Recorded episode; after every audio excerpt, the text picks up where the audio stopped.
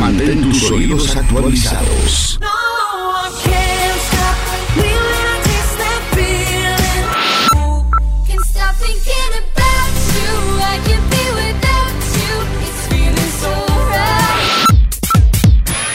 Noticias en pocas líneas.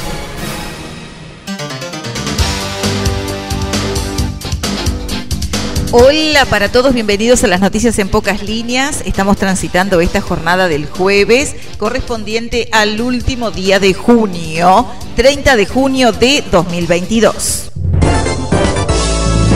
Hoy, 30 de junio, es el día número 181 del calendario gregoriano. Estamos a 184 días de finalizar el año y hoy es el último del primer semestre, el último día del primer semestre del año.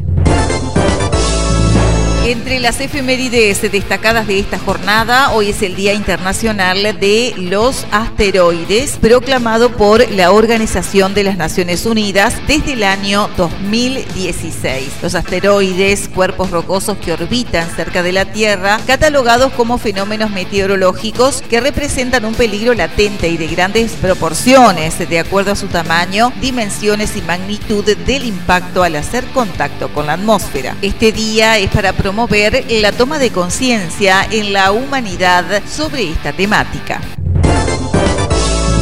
Hoy, 30 de junio, también es el Día de las Redes Sociales, el Día Internacional del Parlamentarismo y es el Día Mundial de la Artrogriposis Múltiple Congénita. Noticias departamentales. Con información desde la ciudad de Nueva Palmira, programación neurolingüística es una técnica de comunicación y transformación de uno mismo aplicable a toda la formación general o profesional o cualquiera mejora del comportamiento. Sirve para consumo de sustancias, drogas, tabaco, alcohol, relaciones, aprendizaje. Jueves 7 de julio a la hora 18 en Casa en Red, Jacinto Laguna al 991 en Nueva Palmira. Es una charla sin costo. Podés colaborar con un alimento para donar y esta charla está a cargo de Mario Islas, maestro coach en programación neurolingüística. Vuelven los mejores pollos, los de Rincón de Tambores. Pollos simples 450 pesos, pollos arrollados 500 pesos. El domingo 10 de julio, a partir del mediodía, se retiran en Ergna, Carmelo. No te quedes sin tu almuerzo, comunícate con cualquiera de los integrantes por tu ticket. Integrantes de Rincón de Tambores. Este domingo 3 de julio en el Club Unión, Lotería Americana a beneficio de Equinoterapia Nueva Palmira. Se siguen vendiendo los cupones con los integrantes de Equinoterapia. Gracias por colaborar. Se cumplen los 200 años de la nominación de Carmelo y la ocasión merece tu participación. Espectáculos, gastronomía local, artesanía, juegos gratis para niños, atracciones para toda la familia. Sábado 23 de julio, Plaza Artigas, de 11 a 17 horas en Carmelo. Subdirección de Paseos Públicos, zona oeste, con colaboración del municipio, procedió a la colocación de flores y macetas en la rotonda de Domingo Ordoñana y General Artigas, embelleciendo la ciudad. A cuidarla. Oficina de Bienestar Animal en la Intendencia de Colonia. Será el encargado de esta oficina el veterinario Gabriel Fontana. De acuerdo con el artículo 212 del presupuesto quinquenal vigente, el intendente de Colonia dispuso que a partir del primero de julio comience a funcionar la Oficina de Bienestar Animal que dependerá orgánicamente del Departamento de Higiene y Servicios. Será el encargado de esta oficina el veterinario doctor Gabriel Fontana Asandri. Información nacional. Mides cambió estrategias de atención centradas en la vivienda y presentó los resultados. La modificación cumplió un año y la cartera brindó datos de cuántas personas en situación de calle asiste y cuál es la tasa de retención.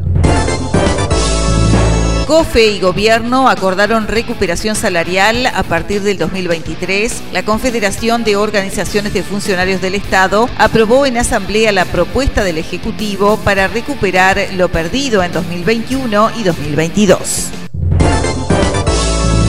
Eutanasia, últimas negociaciones en medio de un debate aún encendido. Por estas horas se resuelven aspectos del proyecto unificado del Partido Colorado y el Frente Amplio. ¿Qué dirá el certificado de defunción?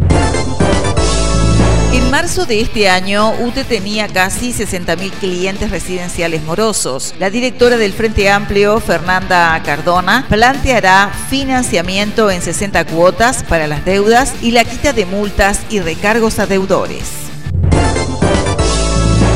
Se viene el mes de julio y con él las vacaciones de invierno. El meteorólogo José Serra prevé una primera quincena con temperaturas bastante agradables y precipitaciones por debajo de lo normal.